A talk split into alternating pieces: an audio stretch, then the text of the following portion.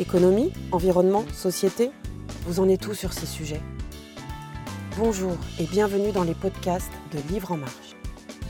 À l'occasion du festival, partez à la rencontre d'auteurs, d'autrices et de philosophes à travers une série de conférences autour des enjeux majeurs de notre époque.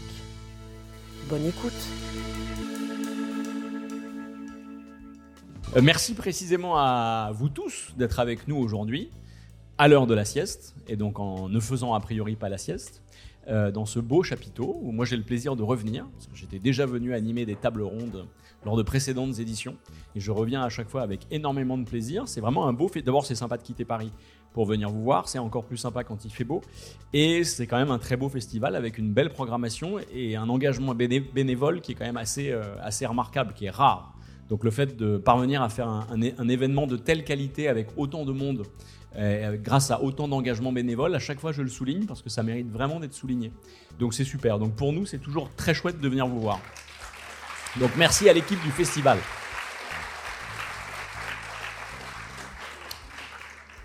Et alors je suis encore plus content d'inaugurer aujourd'hui euh, cet après-midi de débat parce que je le fais avec Jean Viard, que je connais depuis longtemps à travers ses livres que je lisais quand j'étais y compris étudiant, car euh, il n'est plus Il est jeune, hein, il il est n'est plus si jeune et lui n'est plus si jeune. Euh, et, par- et parce que je l'apprécie encore plus depuis que je le connais. Alors, je vais forcément dire du bien de lui aujourd'hui parce que c'est un peu mon patron. Oui, et pour Je ça. que il a une maison d'édition dans laquelle je travaille un peu. Donc je suis tenu de dire énormément de bien de cette maison d'édition et de son patron.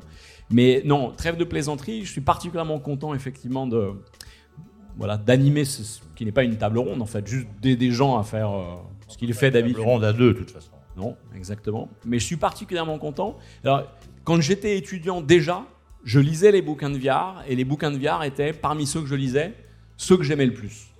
Et ceux que j'aimais le plus, un, parce que, mais c'est sincère, ça pourrait être hypocrite, mais il se trouve que c'est sincère, c'était ceux que j'aimais le plus parce que je trouvais que c'était les plus éclairants, vraiment les plus éclairants. C'est-à-dire que quand on lisait un bouquin de Viard et qu'on le reposait, on avait quand même le sentiment d'être plus intelligent après. Et deuxième dimension, quand on lisait les bouquins de Jean, on, se doutait, voire même on comprenait que c'était un personnage sympathique. Ce qu'il est de façon éminente quand on le connaît pour de vrai.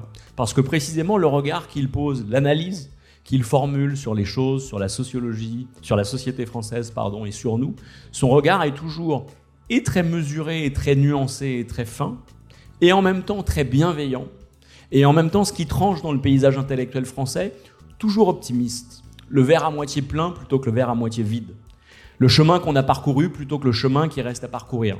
Toutes ces, choses qui font que on peut penser, on peut penser et en même temps se mettre en mouvement. Non pas, non pas penser et se plomber le moral, mais penser précisément pour se donner de l'élan. Et je trouve que Jean Viard, à travers tous les écrits qui sont les siens ou toutes les interventions qui sont les siennes, Jean Viard nous aide à ça.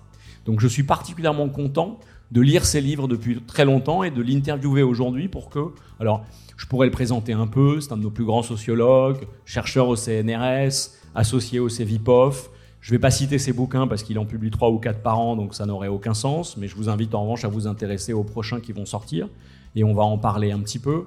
Intellectuel très médiatique, euh, on le voit beaucoup, c'est dans l'air, mais partout en réalité, donc on, on- on l'entend facilement, on le voit facilement, on l'écoute facilement. C'est un intervenant, je trouve, très efficace dans les médias, donc qui aide à éclairer le débat public et à éclairer d'une cer- d'une certaine façon l'opinion que nous constituons. Euh, donc rien que pour ça, je pense que c'est un sociologue qui est un peu à part dans le paysage intellectuel français. Et donc aujourd'hui, il est tout seul sur l'estrade et donc c'est parfait. Je vais faire semblant de lui poser deux trois questions, mais en réalité, il sait faire son show tout seul.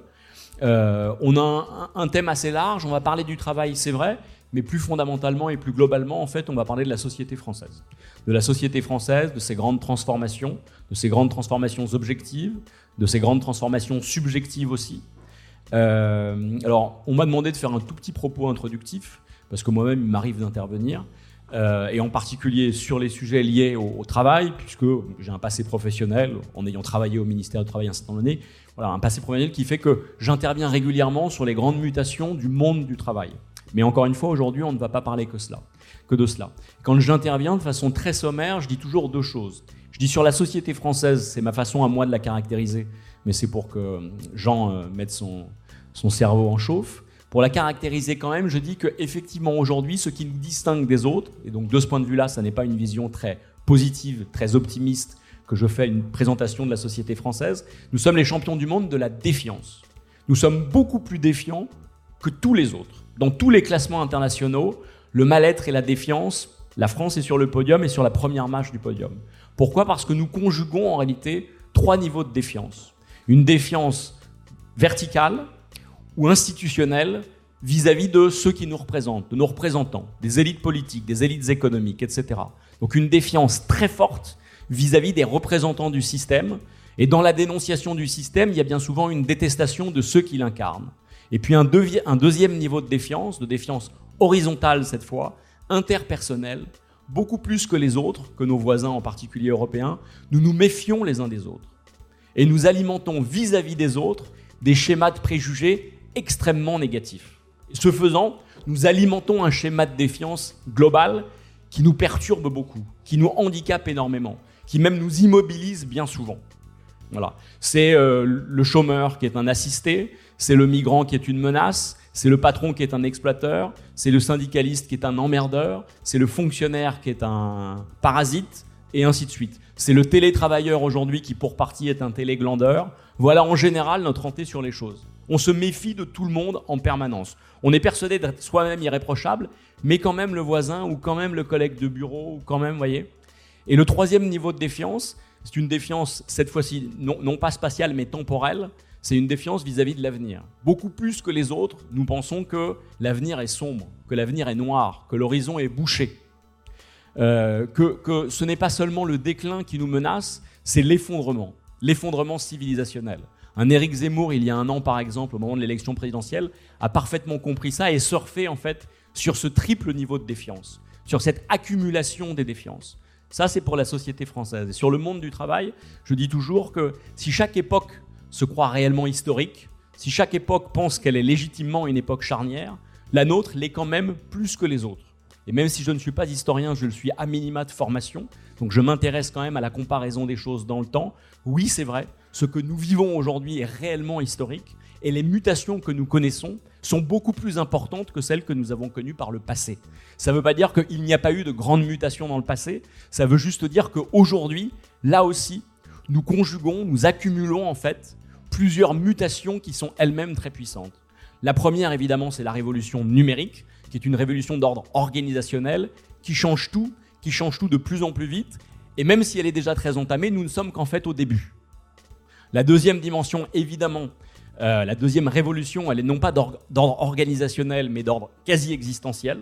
C'est la transition environnementale. On peut dire transition, on peut dire adaptation, on peut dire bifurcation, peu importe.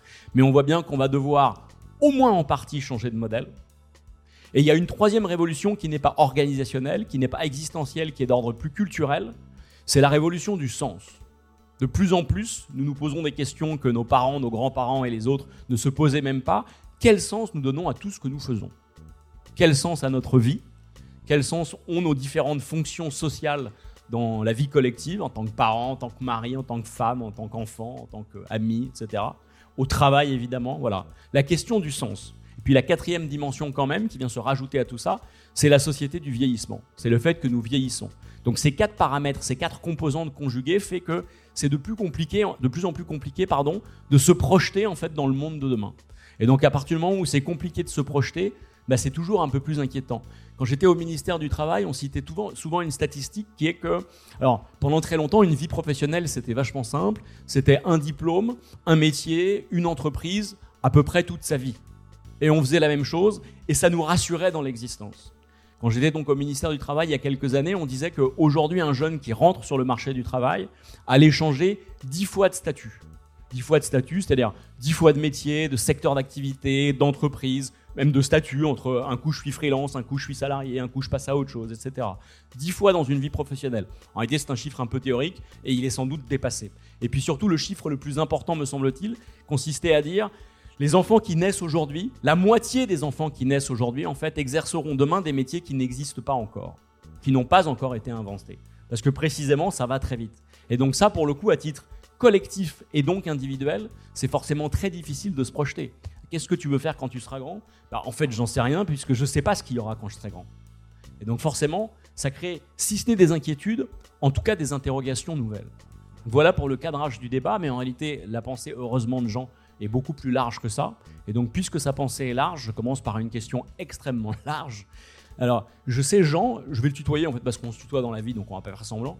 Euh, je sais, Jean, que en particulier, tu considères que le Covid, la charnière du Covid, constitue une rupture majeure dans l'organisation de nos sociétés, dans le fonctionnement de nos sociétés et dans la représentation que nos sociétés ont d'elles-mêmes.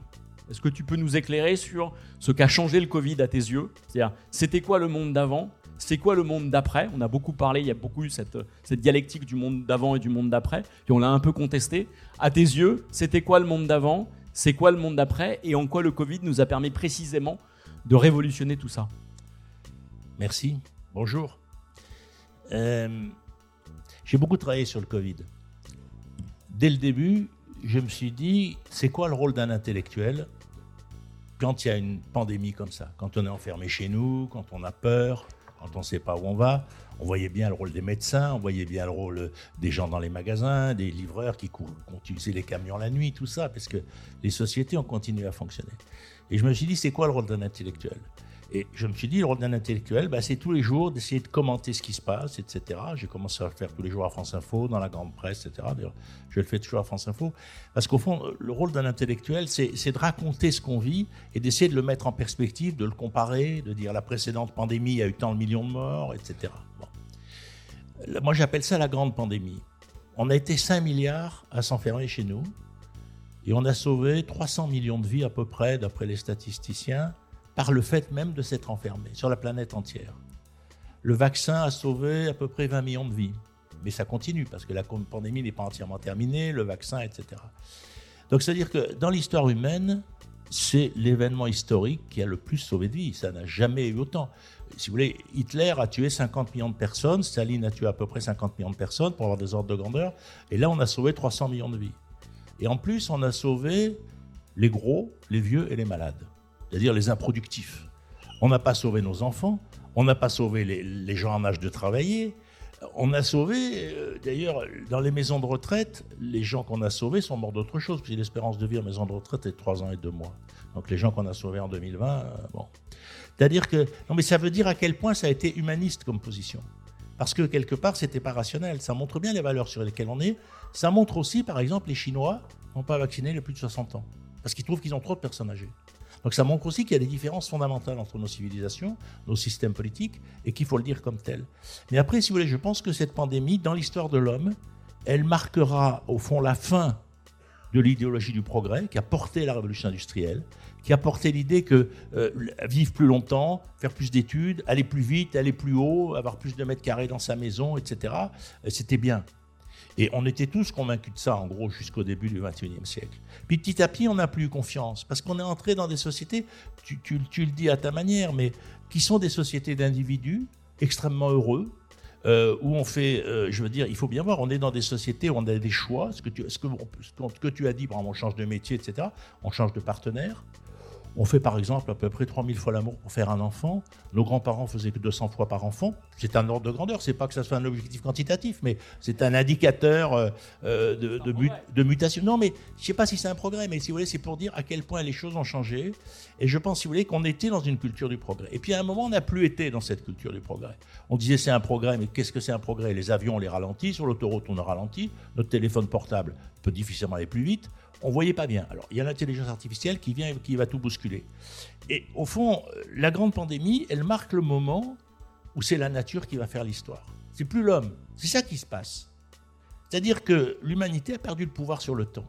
Et ça, dans l'histoire de l'homme, c'est inimaginable. Parce que c'est toujours l'homme qui a fait l'histoire, ou qui a essayé, ou qui a cru le faire. Que ce soit les grands empires, les grandes religions, euh, le progrès, la révolution industrielle, etc. Et là, d'un coup, eh ben, le monde change, et nous, on est là pour empêcher que les catastrophes qu'on a nous-mêmes enclenchées ne nous détruisent. Donc, c'est un mouvement dans les civilisations complètement différent, et on est en train de le comprendre, on est en train de le découvrir. Alors là, on le voit bien cette année avec le climat. Regardez là, comme il fait bon. Moi, je me suis encore, on peut se baigner dans nos piscines, etc. Alors qu'on est fin septembre. Mais ça, c'est l'aspect positif. Mais c'est évident que les drames sont multiples. Et donc, on est entré dans une courte poursuite, au fond, où l'homme va devoir euh, essayer de rattraper euh, ce qu'il a fait en lâchant du carbone, etc., en abîmant les sols et tout. Et si vous voulez, c'est cette inversion qui est absolument passionnante, mais en même temps qui détruit complètement le politique. Parce que le politique, c'était l'art de faire des projets et de se disputer sur les projets. On n'était pas d'accord sur les projets. il y avait le, progrès, il y avait ceux qui disaient il faut plus faire payer les salariés, ceux qui disaient il faut plus donner aux patrons, il faut faire plus d'études pour les enfants, etc. Donc il y avait, on va dire, le capital et le travail pour aller très vite, la gauche et la droite. On avait construit une culture politique. Ça n'existait pas avant les cultures politiques. Avant, il y avait des religions. Il y avait des, il y avait des ordres. Euh, donc il y avait d'autres formes d'organisation. Mais nous, on a construit du politique. Je ne sais pas s'il y aura encore du politique dans les sociétés de demain. Je ne sais pas.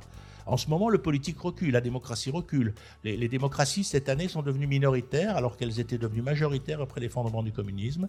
Mais légèrement, il y a à peu près, je crois qu'il doit y avoir 90 euh, démocraties pour 92 ou 93 régimes autoritaires, mais qui sont de plus en plus puissants. Voilà, on est dans cette inversion.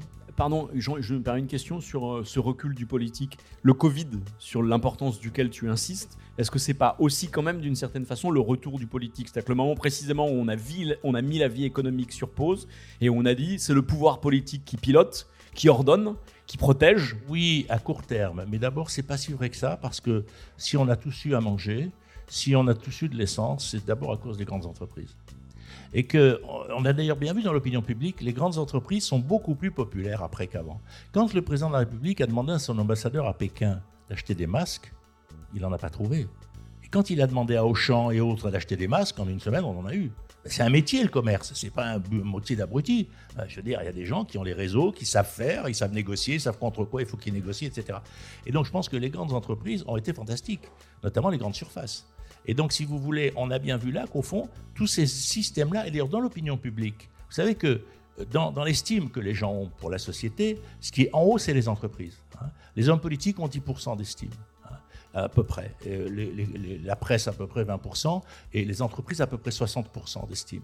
Et quand vous demandez aux gens, qu'est-ce qui symbolise la République? D'abord une école, après une mairie, mais après une entreprise. Parce que l'entreprise, c'est là où il y a des réseaux, c'est là où on travaille. En France, on a un discours très marxiste où on entend dans l'entreprise que l'exploitation, qui existe aussi. Hein.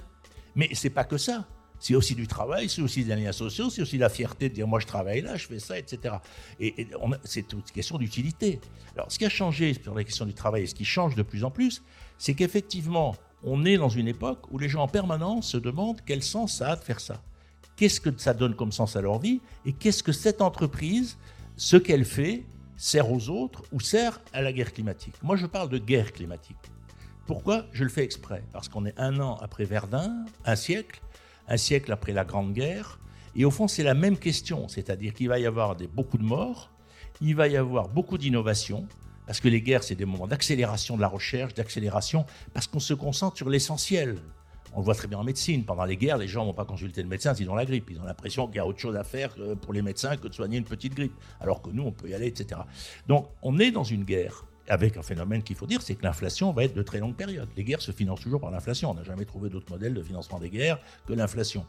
Et donc, on n'arrête pas de nous dire qu'il y en a que pour un an, deux ans. Je n'en crois pas une seconde, même si l'Ukraine a augmenté le processus. Donc, on est dans cette entrée dans une guerre qui va être une guerre de longue période où effectivement on est face à, une chose qui est essentielle, c'est de se dire on a gagné la guerre climatique, la guerre de la pandémie. Finalement, on l'a gagné. On a sauvé 300 millions de personnes, on a perdu 20 ou 30 millions de vies, peut-être encore plus, et on va perdre le double, hein, parce qu'il y a tous ceux qui n'ont pas été soignés, qui du coup, ça va développer des cancers, des maladies, etc. En moyenne, ça va doubler à peu près le nombre de décès. Euh, c'est assez prévisible. Euh, mais en même temps, on a gagné la bataille. Et la question qu'on a aujourd'hui, c'est comment on dit aux jeunes on va gagner la guerre climatique. Parce que si on ne leur dit pas on va gagner la guerre climatique, ils vont pas faire d'enfants. Quand vous voyez que 37% des jeunes filles de l'université disent qu'elles n'auront pas d'enfants, d'habitude c'est 3-4%. On voit bien ce qui se passe, c'est-à-dire que on éduque de plus en plus nos sociétés, c'est tout à fait positif, donc, d'abord, d'un côté, les gens ont envie de faire des vies, d'avoir des responsabilités dans les entreprises, tout ça. Donc, évidemment, les enfants, c'est compliqué dans un pays, par exemple, où il n'y a que 8% des enfants d'ouvriers qui vont dans des crèches, 25% d'enfants des cadres. Et donc, que 25%. Donc, je veux dire, on est dans des situations, on voit très très bien qu'effectivement, c'est un des enjeux. Je dis ça parce que les chiffres sont sortis cette semaine sur la natalité. Et ce qu'on ne dit pas non plus, c'est que du coup, ben, du coup, les filles qui font l'université vont avoir de moins en moins d'enfants, voire pas du tout, et les autres, beaucoup plus. Et que, pour faire plaisir à la famille Le Pen, eh ben on va dire que les enfants de l'immigration sont de plus en plus nombreux et qu'actuellement, on est presque à 20% des enfants qui naissent qui sont issus de l'immigration. Et encore, si on compte que sur deux générations. Et donc on est dans un processus, on parle tout le temps d'immigration, moi ça me fait toujours rigoler parce que la question c'est qu'est-ce qu'on fait avec les gens qui sont déjà là et qui font des enfants et qui ont besoin d'être respectés, formés, intégrés, etc. Parce qu'il y a 20%, il y a 10% de musulmans dans cette société, il y a 20% d'enfants de l'immigration qui ont la mémoire coloniale, des gens pour qui la décolonisation a été une victoire. Alors pour la France, peut-être que ça a été perçu comme une défaite, en tout cas l'Algérie.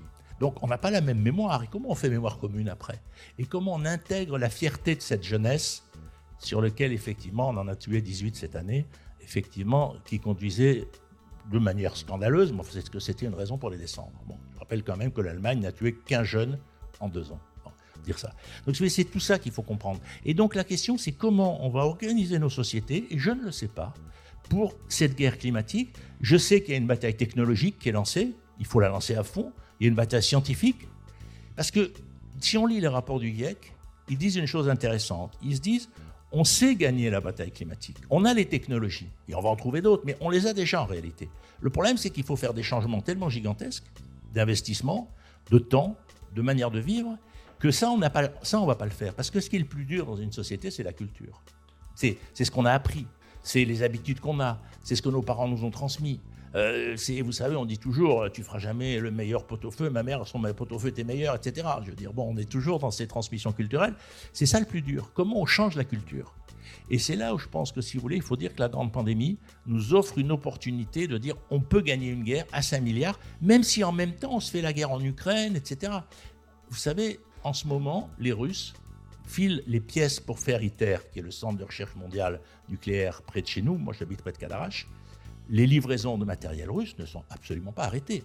On n'a pas arrêté de construire ensemble la solution technologique hypothétique, mais une des solutions. D'ailleurs, il y a deux, Russes qui sont partis avec un Américain ou l'inverse, deux Américains avec un Russe qui sont montés dans la station. Donc on a tous compris qu'il y a un niveau où l'humanité doit avoir un commun si on veut survivre. Et puis après, on a nos conflits dramatiques comme l'attaque russe en Ukraine, mais on ne va pas arrêter ça. Il faut faire très attention sur ces questions. Voilà, sur le fond, ça, Justement, j'ai une question là-dessus. Pour mener une guerre, il faut de l'organisation et de la cohésion. Et sur cette question de la cohésion et du commun que tu évoques, on dit souvent que la société française est archipélisée, au sens où elle serait divisée, fracturée, clivée, avec de moins en moins d'espace de commun. Une sorte de repli identitaire, individuel, un super individualisme. Est-ce que c'est ça la société française à tes yeux? Et si c'est ça, effectivement, comment est-ce qu'on fait du commun pour mener la guerre climatique quand même? Alors, Sans cohésion deux choses. Euh, Edgar Morin a publié un livre il y a 2-3 ans qui s'appelle Attendez-vous à l'inattendu. Je pense qu'on est dans une époque totalement imprévisible. Et donc la question, c'est de se dire, soyons attentifs à ce qui va naître. Vous voyez, l'autre jour, j'avais dans un club comme ça, je discutais, il y avait le patron de Stellantis, et il avait venu un spécialiste des États-Unis pour essayer d'expliquer à la direction du groupe Stellantis, vous savez, c'est Peugeot, toutes ces marques de voitures, qu'est-ce que ça allait être la révolution de l'IA. Ils ont vu arriver un Américain en short, vous voyez le genre de mec que c'est, cravate, machin, en short à fleurs, en t-shirt à fleurs, et le mec a chanté toute son intervention. Et alors les mecs étaient sidérés, et à la fin, le patron s'est lancé, il dit, vous n'avez peut-être pas compris ce que j'ai dit, mais vous allez retenir qu'il va se passer quelque chose d'extrêmement important, parce qu'il y a un Américain complètement cinglé qui est venu en short chanter avec un short à fleurs, etc. je pense qu'en plus le chèque était considérable, donc ils ont dû beaucoup réfléchir. Non, mais c'est bien, c'est ça qu'il faut comprendre, si vous voulez. C'est cette immensité de la rupture. Bon. Après, derrière, il y a débat. Moi, j'ai écrit un livre qui s'appelle La Société d'Archipel en 94. D'ailleurs, Pierre Vels avait aussi écrit un livre qui s'appelle L'économie de l'archipel. C'était rigolo, c'était sans rapport, mais c'était la même année. Mais nous, on parlait de la réorganisation des territoires des individus. Jérôme Fourquet en a fait une analyse de l'éclatement. Là on est d'accord, c'est la destruction des classes sociales. Les classes sociales sont un imaginaire qui a été construit avec la révolution industrielle, avant, on parlait pas de classe sociale. Avant, on parlait de catholiques, de protestants, de, clergé du bas, clergé du haut. On parlait de, notables locaux, etc. On parlait de tas d'autres structures. Et les, classes sociales se sont défaites sous le fait que les individus ont une extraordinaire autonomie sentimentale, professionnelle, géographique. 10% des gens meurent dans la commune où ils sont nés. 63% des bébés naissent hors mariage, 30% des couples sont recomposés, et les jeunes aujourd'hui préfèrent les CDD au CDI parce qu'ils n'ont pas du tout envie de s'engager pour longtemps, etc. Ce qui, pour des gens de ma génération, est semble totalement absurde. Et quoi? Même la mienne. Oui, oh, tu n'es pas si jeune que ça. Mais bon. Mais donc, si vous voulez, c'est ça qu'il faut comprendre. Et le débat, il s'est cristallisé plus que sur l'archipel où on, utilise le même notion, mais au fond, on n'y met pas le même contenu. Parce que pour Jérôme, euh, c'est le fait qu'au fond, il n'y a plus de classe sociale, il y a des groupes sociaux qui se referment les uns sur les autres. Qui est une vision que je ne partage pas parce qu'on n'a jamais été aussi dans l'association, on n'a jamais donné aussi d'argent à la solidarité, etc. Donc il faut faire extrêmement attention à cette vision, quelque part un peu parisienne, au sens où on est assez délocalisé. Ça a donné le terme de décivilisation. Le terme de décivilisation qu'a utilisé le président de la République, il est issu d'une remarque de Jérôme Fourquet à un dîner qu'on avait à l'Élysée où le président réunissait des intellectuels. Il, a eu une période après les, émeutes où il était un peu paumé et donc il a essayé, il a fait un dîner avec des économistes et un dîner avec des sociologues en nous disant qu'est-ce qui se passe et ce qui est extraordinaire, c'est qu'il a juste dit qu'est-ce qui se passe, il n'a plus rien dit. Donc euh, je dis ça parce que d'habitude, il est très, très allant quand il parle, et donc il parle beaucoup, on a difficile d'en placer une. Donc c'était n'était pas le cas. Et donc c'est venu cette question de la décivilisation. Sur ce que je viens de dire, l'Église catholique ne structure plus la paysannerie et les élites sociales il y a à peu près euh, il y a 30% des Français, un peu moins, qui se déclarent encore catholiques. Il y a 2% des gens qui vont à la messe. 2%. Il y a plus de musulmans qui vont à la mosquée. Enfin, leurs mosquées sont minables, alors qu'il y a 45 000 églises. Mais euh, il y en a plus. Et surtout, ils sont plus religieux. Et en plus, une bonne partie des gens qui vont à la messe disent que c'est le moment le plus ennuyeux de la semaine. Donc c'est quand même embêtant. Euh, mais ils y vont par principe, par valeur, etc. C'est tout à fait respectable. Mais c'est vrai que c'est assez emmerdant, une messe en général. sauf si le curé est génial. Il y en a, bien sûr, beaucoup aussi. Mais bon. Donc la messe ne structure plus les élites sociales. Le Parti communiste ne structure plus le monde populaire. C'était le Parti communiste avec l'Union des femmes françaises, la CGT, l'ensemble du système communiste qui a structuré. Donc il y avait deux grandes structurations, et puis il y avait la famille, la propriété et la stabilité professionnelle.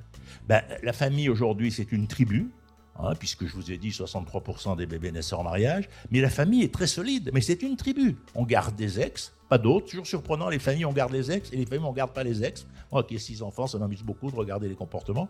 J'ai jamais toujours compris pourquoi. Mais donc, et en même temps, si vous voulez trouver un travail, la structure familiale est le meilleur réseau. Plus important que pour l'emploi. Donc c'est très solide la famille. Ce qui fait d'ailleurs que ceux qui n'ont pas de famille ou qui sont pas accédants au marché du travail, notamment dans nos périphéries immigrées, ne trouvent pas de travail. Parce que le travail, ça reste massivement, c'est pas qu'on vous embauche dans la famille, mais c'est que si tout le monde sait dans la famille qu'il y a un cousin qui cherche du boulot, ben, on se met tous un peu à ramer autour de nous. Tu te rends pas compte, le poyero, qu'est-ce qu'il pourrait faire, etc. Donc la famille est très solide. Bien. Le, politique se restructure. C'est là où je suis pas d'accord. Il y a, recivilisation. C'est ça le débat. Il y a recivilisation. Par exemple, les femmes, c'est un groupe très puissant aujourd'hui. Elles ne sont pas que femmes, elles ne votent pas toutes pareilles, évidemment, parce qu'il y a des femmes populaires, des femmes riches, des femmes blanches, des femmes noires, etc. Mais en tant que groupe ayant le sentiment d'avoir été dominées par un patriarcat historique, etc., elles ont une puissance qu'elles n'avaient pas. On pourrait dire, les gens des périphéries urbaines se sont massivement reconnus dans les Gilets jaunes. On pourrait dire, les gens des quartiers populaires se reconnaissent massivement dans l'islam. Ils ne sont pas tous musulmans, ils ne sont pas tous bronzés, mais l'islam est ce qui structure, y compris les associations islamistes, les solidarités alimentaires, etc. Et d'ailleurs, le couscous est devenu le plat préféré des Français. Ça a doublé la daube. Bon, ça nous renvoie aussi euh, au fait, d'abord, il y a les pieds noirs aussi qui ont beaucoup défendu le couscous. Et il y a 3 millions de descendants de pieds noirs en France, il ne faut pas les oublier. C'est de rappeler le couscous Garbi, si vous vous rappelez. Le couscous Garbi, c'était le premier couscous en boîte de conserve en 62 qui a été qui s'est développé en France. Mais c'est pour vous dire ça. Donc il y a de nouvelles structures mais ce sont des structures ouvertes. Avant, je veux dire, dans un quartier, ben, la structure, c'était par exemple la structure communiste. Ceux qui n'étaient pas d'accord ne s'exprimaient pas. en gros, il y avait une idéologie dominante. Nous, ce qui s'est passé, c'est que quand l'extrême droite, alors ces trucs se sont déstructurés, l'extrême droite est montée dans les quartiers, dans les années 70-80, dans les quartiers populaires. Mais depuis, les Blancs ont quitté ces quartiers. Et ils sont allés s'installer dans le périurbain, qui est la nouvelle base de l'extrême droite. C'est massivement le périurbain. On dit toujours à 20 km d'une gare, le vote pour l'extrême droite double. C'est une image, mais ça donne à ça. Mais ce sont les mêmes familles, simplement, elles ont géographiquement migré. Par contre, les quartiers sont devenus souvent extrêmement monocolores, même si ce sont massivement des quartiers français. L'autre jour, Catherine Ney me disait, Jean, je suis rentré dans un supermarché avec des Arabes. Je dis, non, mais là, tu plastique parce qu'il y avait des Français de deuxième génération, des sans-papiers, des immigrés qui viennent d'arriver, etc. Donc, en fait, on, les cache sous une catégorie, mais objectivement, ce sont des descendants de nos anciennes colonies, à qui je vous rappelle quand même que en Algérie, en 62, il y a 10% des enfants qui étaient scolarisés, des enfants musulmans. Donc le travail de la République, au-delà du fait qu'ils n'avaient pas le droit de vote, ils n'avaient pas non plus le droit à l'éducation. Voilà, donc si vous voulez, c'est ça qu'il faut se dire. Donc moi je dis, il y a une nouvelle structuration, et puis il y a le numérique, qui crée des liens absolument extraordinaires. On est une société qui se restructure sur le proche et sur la livraison. 21 millions des familles se font livrer par Amazon. L'essentiel de la culture se diffuse par Internet. les jeunes ne connaissent la culture que par Internet. Pendant la pandémie, on a tous consommé que ça. Euh, le travail, le télétravail, c'est du travail livré par Internet à domicile. On est à 25% des salariés en télétravail et c'est le rêve des autres. Le problème, c'est qu'on a ceux qui y ont et puis ceux qui ne peuvent pas. Et les entreprises qui n'ont rien compris. Et une partie de l'administration, excusez-moi, je le dis comme ça parce que plusieurs présidents de conseil généraux ont demandé d'aller parler à leur chef de service du télétravail. Mais j'ai cru que c'était un striptease, quoi. Je veux dire, ah non, non, mais euh, nous, on loue le télétravail, mais comment on sait qu'ils travaillent? C'est justement, c'est pas parce qu'ils rentrent dans le bureau qu'ils travaillent, c'est parce qu'ils font quelque chose d'utile. Normalement, à la fin de la journée, on a vu le résultat. Il n'y avait aucun télétravailleur. C'était, il y, a un blocage parce que quand vous êtes dans une entreprise privée, quelque part, vous savez à peu près pourquoi les salariés ont été embauchés. D'abord parce que l'essentiel des emplois en France, c'est des petites entreprises. Donc, en gros, les salariés, vous les avez plus ou moins embauchés vous-même. Mais quand vous êtes élu, vous voyez, moi, j'ai été élu à Marseille, j'avais 6300 fonctionnaires. Euh, je ne les ai jamais vus. J'en ai vu une cinquantaine. Les autres, euh, peut-être qu'ils travaillaient. En plus, je ne dis pas qu'ils fautaient rien, mais si vous voulez, c'est pas concret, quoi. Donc, si en plus ils viennent pas, alors vous allez commencer à avoir une certaine inquiétude, quoi. J'en ai, enfin, bon, je vous raconterai pas trop d'anecdotes, sinon on va perdre notre journée. Bon, voilà. Donc, c'est tout ça qui est en plein changement. Et la question qu'on a, c'est de se dire, il n'y a pas de raison que ce modèle-là ne soit pas efficace. Et donc, il faut se dire, on s'est fixé des objectifs avec le GIEC. Et il faut se battre pour les atteindre. Alors, l'autre jour à Marseille, quand tu étais, à un moment, j'ai dit il y a deux façons de gérer la situation. Il y a ceux qui veulent prendre un hors-bord. Évidemment, ils tournent tout de suite. C'est bien, mais ils sont quatre dedans. Et puis, il y a des super tankers. Et faire tourner un super tanker, c'est très compliqué. Alors, il y a un type qui s'est levé, il a dit Oui, moi, je suis marin, et je sais que si le super tanker il tourne, c'est parce qu'il y a des remorqueurs. Donc, qu'est-ce que vous mettez comme remorqueur pour faire tirer le supertanker? C'était assez malin parce qu'effectivement, il y a une partie, c'est des militants, une partie, c'est des scientifiques. Le GIEC fait un boulot fantastique. Une partie, c'est des grandes voix politiques, mais on les a pas. Parce qu'aux États-Unis, on voit tout le temps le débat, c'est que Trump revient ou pas? Donc, je veux dire, c'est pas vraiment très très stimulant. Euh, les démocraties reculent, euh, et dans nos grandes démocraties en Europe, on est dans une période de difficulté. finalement, la voix qu'on écoute le plus, c'est le pape. Dans une société totalement déchristianisée, c'est quand même compliqué. Euh, heureusement qu'il est là, j'allais dire. Mais bon, euh, euh, l'autre jour, j'étais à une réunion du Parti Socialiste. Il disait Ah, c'est scandaleux, on dit la même chose, on ne nous écoute pas. Je dis Ben oui, mais le problème, il est justement là. Dites peut-être la même chose, mais lui, on l'écoute. Bon. Donc, on est dans cette bataille. Voilà, c'est ça que je voudrais dire simplement. Mais ça modifie notre société. Parce que le télétravail, ça permet d'habiter plus loin de son travail, puisqu'on ne va pas y aller tous les jours eh ben, on voit très bien que les gens se diffusent autour des villes, on voit très bien que les régions touristiques se mettent à être habitées toute l'année, on voit très bien que les résidences secondaires deviennent des lieux où on est quatre jours par semaine. Mais si on est quatre jours par semaine, ça, change tout, parce qu'en termes économiques, de consommation, etc. Et donc, on est là sur des bouleversements. Il y a des territoires qui sont en révolte. Prenez Saint-Malo, prenez Pays Basque, euh, parce qu'ils voient des gens arriver. Euh, mais il faut dire, ces territoires, ça fait 30 ans qu'ils n'ont pas construit. Je veux dire, quand on refuse l'accueil des nouvelles populations, quand on n'accepte pas que dans, une démocratie, les gens ont le droit d'aller habiter là où ils veulent. Moi, j'habite en Provence. Chez nous, la population a doublé en 30 ans. Et on s'est battu pour construire. Et on a eu même des engueulades avec des copains. moi, je leur dis toujours le dernier arrivé veut fermer la porte. C'est toujours le dernier arrivé qui dit bon, maintenant, on arrête. Hein. C'est un droit. Donc, ceux qui n'ont pas ouvert le monde, ceux qui n'ont pas ouvert leur territoire, euh, la Bretagne, une partie de la Bretagne, c'est typique, ben, en ce moment, il y a des tensions. Voilà. Mais on change de ça. Ça bouleverse les couples. Il y a un million de couples qui ont explosé en France en trois ans. Parce que le télétravail, c'est un autre rapport au temps. C'est, tout le monde n'est pas forcément en télétravail dans le couple. Euh, très souvent, ce qui se passe, c'est qu'on dit on s'éloigne de la ville, on prend un loyer moins cher, et on dit à la dame écoute, chérie, t'étais à mi-temps, euh, bon, si on se perd la noce, euh, vu ton salaire, tu sais, euh, si tu travailles plus, ça va bien. Donc il y a un recul des femmes. La, pandémie a fait reculer les femmes. Hein. Il, y a, il, y a, 17 millions de petites filles africaines qui ne retourneront jamais à l'école. Donc faut voir, la pandémie a beaucoup, beaucoup un effet négatif sur le statut des femmes en Afrique, mais sur le, télétravail aussi quand il est lié à un déménagement. Donc il y a aussi là ces phénomènes-là. Donc notre société est en pleine transformation sur tout ça, et c'est ça qui, si vous voulez, sur lequel. Et puis arrive l'intelligence artificielle. Et l'intelligence artificielle, si vous voulez, c'est fascinant. Nous, dans la maison d'édition qu'on dirige avec Marion, euh, on va publier en janvier un livre avec un grand colloque qui a lieu à Lyon, euh, avec Boris Cyrulnik, tout ça. On ne le fait décrypter que par l'intelligence artificielle, pour voir ce que ça donne. Parce que c'est extrêmement intelligent. Là, sur un colloque comme ça, Boris Cyrulnik fait une intervention. une heure après, vous avez le texte. Mais qu'est-ce qu'elle a fait là Elle est allée chercher tous les livres de Cyrulnik, elle a fait rentrer dans sa machine, et ils ont sorti son intervention en intégrant. C'est-à-dire que s'il a dit une connerie, s'il y a une phrase qui n'est pas finie, etc., les autres fois, il l'a pas. Il, a, donc, c'est pas qu'ils mettent toutes ces idées dans un texte qui dure une demi-heure, mais ils vont faire une note de lecture, enfin, un résumé de son intervention qui est bien supérieur. Donc, c'est quand c'est utilisé intelligemment. Dans quelques années, vous allez avoir un assistant numérique. Ça veut dire quoi? Ça veut dire que vous allez dire à votre téléphone, mercredi prochain, j'ai besoin d'aller à Paris pour une réunion à 14h. Il va vous trouver le train, le taxi si vous avez besoin, l'hôtel, il va tout vous gérer. Vous arrivez à lui dire, il va se débrouiller tout seul. avec tous les problèmes, on estime qu'on va supprimer 300 millions d'emplois. Et la question qu'on a, c'est comment on va créer 300 millions d'emplois? Historiquement, chaque innovation a amené plus de création d'emplois que de pertes. Ça s'est toujours passé comme ça. Ce n'est pas la preuve que ça va se passer comme ça. C'est la question, c'est comment on va faire pour que ça se passe comme ça. C'est-à-dire comment on va augmenter l'intelligence, la créativité, le lien de personne à personne, le temps de l'infirmière dans l'hôpital, le temps, etc. Dire comment on va multiplier le lien si on remplace des choses répétitives par la technologie. Regardez les avocats qui passent des montagnes d'heures à faire lire à des stagiaires sous-payés toutes les décisions précédentes. Ben là, en 10 secondes, on aura le résumé de toutes les décisions en France depuis Napoléon pour savoir qu'est-ce qu'on a décidé dans des cas semblables. Donc tous ces métiers absurdes vont disparaître, comme ont disparu les serveurs d'essence, etc.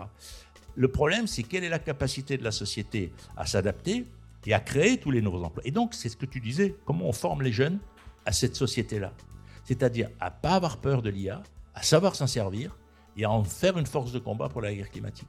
Vous voyez, c'est tous ces enjeux qui, évidemment, si on recule, demain matin, je vais faire une conférence à Ajaccio là-dessus. C'est ce que je compte leur dire. Si vous avez peur, vous allez perdre. Et, si, vous êtes, si vous allez au combat, si vous apprenez, si vous essayez de maîtriser, vous allez changer. Voilà. Je crois que c'est ce genre de questions qu'il faut se poser. Euh, alors quand même, si on s'appuie sur l'actu récente, parce que j'entends ce que tu dis sur les grandes transformations, sur l'image du paquebot, euh, comment est-ce que le paquebot amorce son, son mouvement, etc., la question de l'équipage, les politiques et tout, mais revenons aux passagers. Si on regarde ce qui s'est passé en France, en tout cas ces derniers mois ou ces dernières années, j'ai le sentiment qu'on a vu se succéder quand même des colères de plus en plus rapprochées. On a eu la colère des Gilets jaunes, c'est-à-dire celle de la France périurbaine dont tu parlais tout à l'heure. Puis on a eu peu de temps après, en réalité, la colère de la France du travail et des syndicats, avec un mouvement de contestation contre la réforme des retraites qui est quand même extrêmement puissant, qui a duré longtemps. Et puis dans la foulée, on a eu une colère de la France des banlieues, alors avec un fait générateur, c'est effectivement une bavure policière, mais on a vu quand même en très peu de temps, c'est-à-dire quelques mois, quelques années, trois énormes colères, correspondant chacune d'ailleurs à trois France différentes.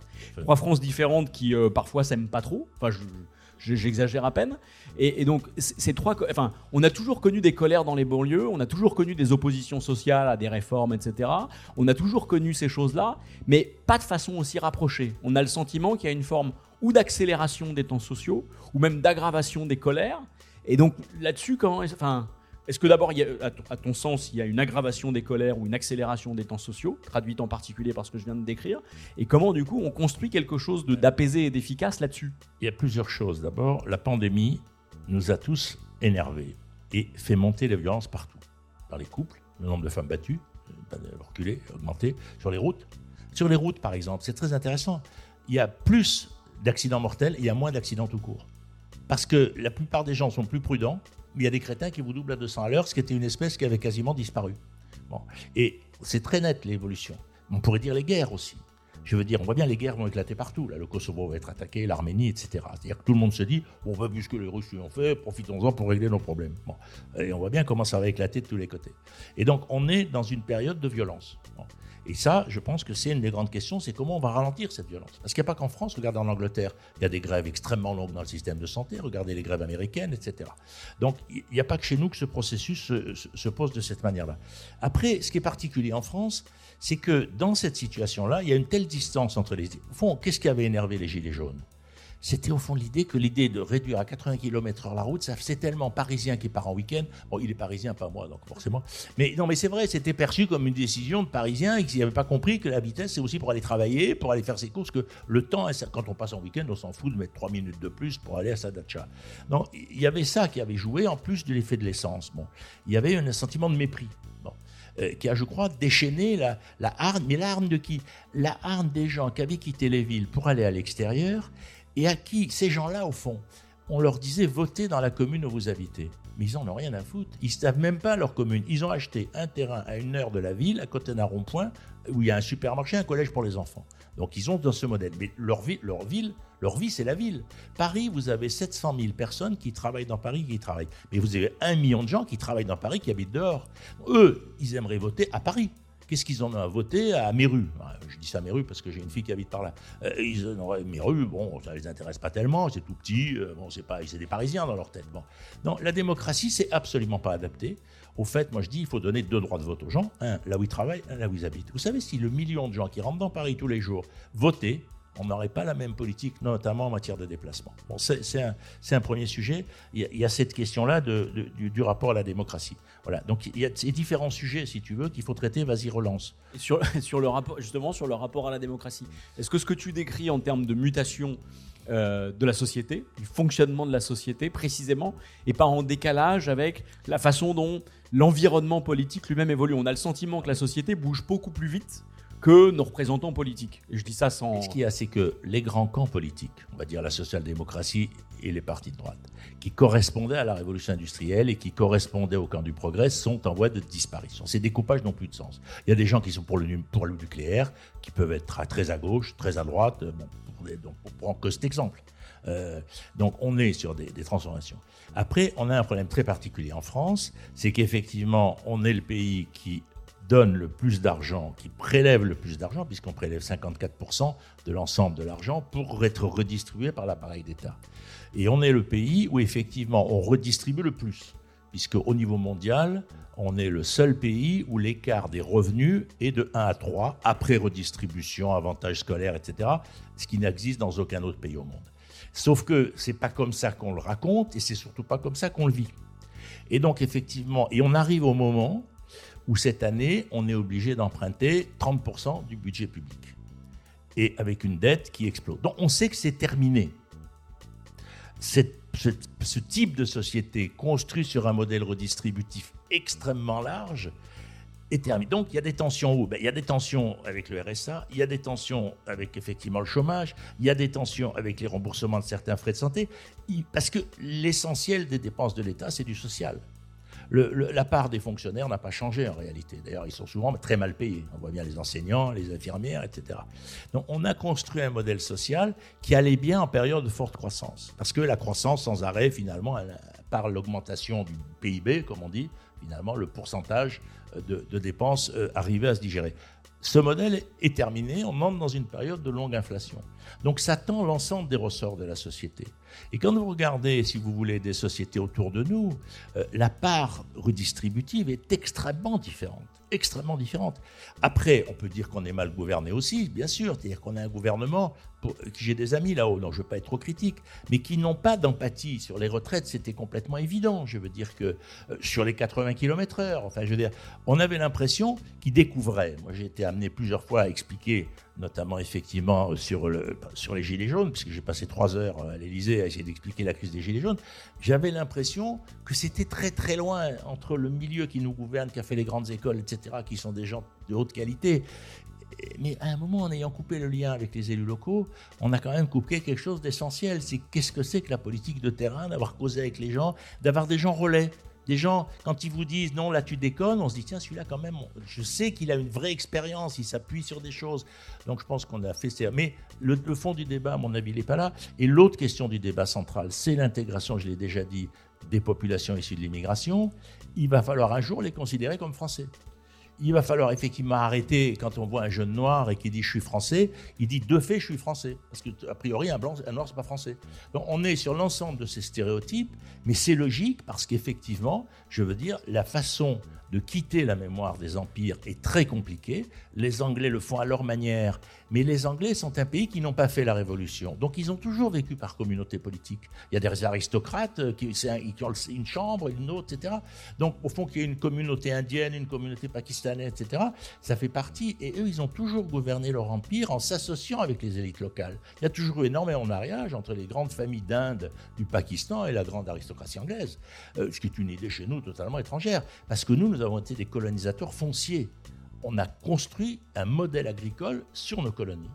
Parce que, après la, Commune de Paris, au moment où effectivement on a le modèle républicain français, au moment où on a structuré la colonisation d'Algérie, en fait, le modèle qu'on avait, c'était de dire comment est-ce qu'on bloque les révoltes ouvrières? 1789, 1830, 1848, la Commune de Paris. Et donc on a fait une alliance entre une paysannerie très nombreuse et une bourgeoisie urbaine les possédants contre les non-possédants. C'est le modèle de la Troisième République, c'est le modèle de la République. Et donc pour ça, il fallait beaucoup de paysans. Et donc du coup, on a gardé 3 millions de fermes jusqu'en 1945. On en a 370 000. Et donc pourquoi? Mais ces fermes étaient improductives, mais elles étaient républicaines. Et donc elles défendaient des valeurs, et c'était des chefs de famille, c'était des soldats, on a gagné comme ça la guerre de 14-18, si on peut dire. Et, donc, on était sur ce modèle-là. Et du coup, on est allé faire des colonisations foncières en Algérie, au Vietnam, etc. On a piqué les meilleures terres aux autochtones et on les a poussées sur les collines. En Algérie, c'est très typique, mais c'est vrai aussi à Madagascar, etc. Et donc, du coup, on a créé une situation complètement différente. Toutes les colonies ne sont pas pareilles. Regardez la Belgique avec son pays, c'est encore autre chose. Ça a été particulièrement violent. Donc, je veux dire, aujourd'hui, la question qu'on a, c'est comment on réintègre cette histoire on n'a pas à la juger. Moi, je ne juge pas les gens de 1830, je n'étais pas là. Je veux dire, c'est facile, il fallait pas le faire. Peut-être, mais pourquoi on trouve plutôt bien quand c'est Napoléon? On est tous plus ou moins contents qu'il soit à la Moscou, alors que c'était pas mieux. je veux dire, euh, bon, c'était pas mieux. Il a tué énormément de monde. Euh, bon, mais dans les livres d'histoire, on apprend ça comme une épopée nationale. Alors que la colonisation de, l'Afrique, aujourd'hui, on considère que c'est un péché capital. Les deux, enfin, je ne veux pas les défendre, mais ce que je veux dire, c'est qu'il y a un moment, l'histoire, ça avance, et puis on dit, voilà, ben, ces gens-là, ils font partie de la société comme les autres. Quel est leur destin? Moi, je pense que leur destin, c'est de porter le développement de l'économie entre l'Europe et l'Afrique. Parce que ce sont des biculturels. Et qu'au lieu de leur dire, non, attends, tu as un handicap, tu parles arabe, il faut dire, attends, tu parles arabe et français, comment avec ça, on te donne le métier qui fait que ces deux langues sont fondamentales? Et c'est évident que l'enjeu du développement de l'Afrique, je vous rappelle que l'Afrique, ils vont être 2 milliards et demi, dans 30 ans, on sera 450 millions. Donc je dire, on a des problèmes de rapport, vous avez un problème de développement économique, technologique et de rapport à la nature culturelle, etc., considérable. Or, on a les porteurs de ce message si on sait les structurer. Alors que nous, on considère que pousser la brouette est un métier qui se transmet, comme de faire le ménage, et que c'est génétique, en fait. Mais en fait, ça ne marche pas comme ça. Et tout ce que tu décris pour le futur, on le comprend quand même, va coûter forcément de l'argent. Tu nous dis c'est la fin de l'État redistributif. Or, la troisième guerre mondiale climatique, il va falloir la financer. Désormais, c'est chiffré. Même si ces chiffrages sont approximatifs, désormais, on les connaît. Donc, on sait qu'il faut pour mener ce combat-là, en fait, des ressources comme jamais on a été en capacité de les mobiliser. Et au-delà de ça, il y a l'acceptabilité sociale de cette guerre. C'est-à-dire que pour financer de l'écologie, il faut par ailleurs faire du social. Sinon, précisément, ça risque de craquer. Je ne vois pas comment on pourrait faire la fin de l'État redistributif au moment où, précisément, on va devoir mener une guerre qui pourrait nous disloquer. Il faut dire des choses en donnant des chiffres. Le remboursement de la dette va nous coûter 84 milliards par an dans l'année prochaine. La guerre climatique est estimée à 70 milliards et en plus moitié privé, moitié public. Pour l'État, c'est 30 milliards. Pour nous, c'est beaucoup 30 milliards. Mais pour l'État, c'est pas absolument gigantesque. Donc je veux dire, c'est pas du tout en dehors de nos capacités. C'est pas à ce niveau-là, je pense que ça se joue. Et en même temps, par exemple, on est en train de développer une économie de la réutilisation, dont son lieu est un bon exemple avec cette vente de livres d'occasion. Parce que moi qui suis éditeur et auteur, quand vous achetez un livre là-bas, j'ai pas de droit d'auteur, et la maison d'édition touche pas d'argent. Donc, du coup, plus on vend des livres d'occasion, moins les auteurs ont d'argent pour vivre. Or, c'est déjà un pays où ils vivent très mal. Donc, qu'est-ce qu'on fait? Quelle est la réflexion qu'il y a derrière? Après, je suis capable d'acheter aussi un livre d'occasion. Je ne vous critique pas si vous l'avez fait. Mais on va vers une économie de la réutilisation. 50% des jouets achetés à Noël sont d'occasion, ce qui est extraordinaire. Moi, je pensais que ça ne marcherait pas, les jouets d'occasion, parce que je pensais que la symbolique du cadeau, le paquet, enfin le jouet neuf et tout, ça marche très bien. Les vêtements, il y a une économie du vêtement. Les voitures, n'en parlons pas. La plupart des gens n'achètent que des voitures d'occasion. Les voitures neuves sont généralement des voitures d'entreprise. Et donc, on est là, toute une société de la réutilisation, une société effectivement de la production d'énergie, etc., qui est un événement qui va se faire. Le problème de l'isolation des logements, etc. Donc, c'est pas du tout en dehors de notre portée. Ça va entraîner des conséquences. Ça va entraîner, en plus que tu dis sur le vieillissement, où effectivement la question qu'on a, c'est qu'on va très bien, très vite avoir 25 à 30 de retraités et de personnes âgées qui nécessitent des soins, qui nécessitent de la présence, etc. Donc on a des, équilibres qui sont en train de se changer, mais je pense qu'ils ne sont pas ingérables. Après, effectivement, il y a des choses qu'on ne fera plus, mais regarde déjà aujourd'hui, il y a une étude très nette. Ce qui est net, par exemple, quand les gens prennent l'avion, en fait, on a pris autant l'avion cette année qu'avant la pandémie, mais en se sentant profondément coupable. C'est ça qui a changé. C'est-à-dire, on le prend, on se dit, putain, quand même, euh, bon, enfin. Oui, mais ça veut dire qu'on est dans une évolution des, culturels, si vous voulez. On peut rigoler en disant, ouais, c'est con, ils l'ont pris quand même. Oui, attendez, on continue à vivre. Et moi, je suis pour la défense du tourisme parce que je pense que le tourisme, c'est ce qui fabrique l'humanité comme un corps culturel unique. On a besoin de s'aimer les uns les autres pour mener la guerre climatique. Quoi. Bon, donc je suis pour, euh, je pense c'est très bien d'aller allé aux États-Unis, d'être allé en Afrique, etc. Mais après, d'abord, on peut y aller de différentes façons. On peut aller en Corse en bateau, par exemple. On n'est pas obligé d'y aller en avion. Bon. On peut aussi décider que le nombre de gens qui vont en Corse, puisqu'il y a trop, on parle de surtourisme, ben on dit que tant de jours, il vient que 10 000 personnes par jour en Corse. On n'est pas obligé de laisser libre les transporteurs, de bourrer les avions et puis après de dire Ah ben c'est incroyable, il y a trop de monde. Je veux dire, vous voyez, tout ça, il y a toute une gestion des flux. Mais sur le fond, ça va entraîner évidemment des modifications. Mais les modifications passent par les acteurs. Sinon, elles n'auront pas lieu. En ce moment, on voit très bien comment les extrêmes droites deviennent anti-écologiques. En Hollande, ils ont failli gagner les élections et tous les gouvernements freinent. On l'a bien vu dans le discours du président de la République. La question, c'est de dire comment on fait les mutations sans basculer à l'extrême droite. Comment on fait ça? Ben, La voie, elle est extrêmement étroite. donc certainement que ça va être un peu moins rapide que ce qui pourrait se faire, mais en même temps, c'est avec les peuples qu'on change les sociétés. C'est ce que j'ai dit au début sur le supertanker. Moi, ça ne m'intéresse pas les gens qui tournent avec leur rebord. Euh, donc la question, c'est comment on entraîne les gens, les plus modestes, ceux qui sont les moins protégés, et donc ceux qui sont les plus en difficulté. Quand on dit qu'il faut isoler son logement, la moitié des Français sont capables de financer l'isolation. Ils serrent un peu la ceinture, mais enfin c'est faisable. La question c'est l'autre moitié. D'ailleurs c'est généralement eux qui ont les logements les moins isolés. Et donc c'est là où on est dans cette difficulté, cette vitesse, la révolution écologique, comment on va le gérer.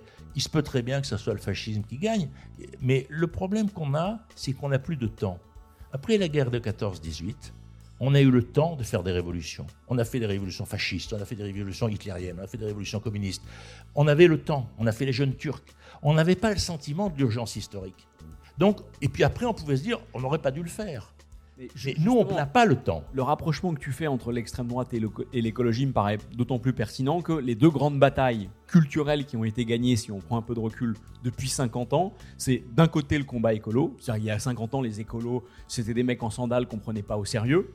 Et en 50 ans, ils ont gagné la bataille des idées, c'est-à-dire que plus personne désormais ne remet en cause la question du réchauffement climatique. Et quand on prend l'avion autant qu'avant, désormais, c'est comme tu le disais, en se sentant coupable. Donc les écolos ont gagné une grande bataille culturelle que pour l'instant, ils ne parviennent pas à traduire en victoire politique. À l'inverse, à l'inverse, l'autre bataille culturelle qui a été gagnée, c'est sur la question identitaire et c'est celle de l'extrême droite. Les extrêmes droites avaient disparu partout en Europe au, lendemain de la Seconde Guerre mondiale, on comprend pourquoi. Elles sont progressivement réapparues dans les années 70-80, on sait aussi pourquoi. Chômage de masse, crise sociale, etc. Donc l'extrême droite est réapparue et a gagné le combat culturel autour de la question identitaire, mais contrairement aux écolos, elle a réussi à transformer cette victoire culturelle en une victoire électorale. Pas encore, mais en tout cas, ils sont beaucoup plus hauts que les écolos. Oui. Alors, je ne les mettrai pas dans le même sac. L'identité a toujours été le cœur d'une pensée politique de droite la pensée politique de gauche est structurée par l'humanisme et par les droits sociaux. Donc chaque, chaque pensée politique a un cœur. L'identité est ce qui définit une pensée de droite. Par définition historique, elle s'est toujours structurée autour de l'identité, autour du religieux d'ailleurs, puisqu'il y a un lien très fort entre euh, droite et, catholicisme en France. C'est pas vrai dans tous les pays, mais en France c'est comme ça. C'est toujours la question d'identité. Le problème, c'est pas que l'identité a gagné, c'est que l'humanisme a perdu. C'est-à-dire qu'effectivement la gauche s'est effondrée en s'enfermant dans un rapport économique absurde, c'est-à-dire la gauche a une, incapacité à penser l'entreprise qu'il a complètement euh, perdue, et de l'autre côté, elle s'est enfermée dans les droits individuels, parce que plus on est une société d'individus, plus on a tendance à la lire avec des catégories psychologiques. De même que plus on est dans une société de crise écologique, plus on a tendance à écouter les physiciens et, les, spécialistes de la nature. Et donc la sociologie, l'ethnologie disparaissent, les sciences humaines disparaissent. D'un côté, on a des psys, j'allais dire, et en face, on a des physiciens. Je schématise le propos. Et, donc du coup, on a là une reconstruction du langage politique sur ces données-là, avec derrière le workisme, avec le fait qu'on passe son temps à aller chez les psys, etc. C'est-à-dire qu'on est dans le soin de l'individu, ce qui est très bien en même temps mais beaucoup moins dans le soin du groupe. Vous avez aimé cet épisode? Vous aussi essayez la matière à penser en la partageant autour de vous. Pour en savoir plus, rendez-vous sur notre site internet livreenmarche.com. À bientôt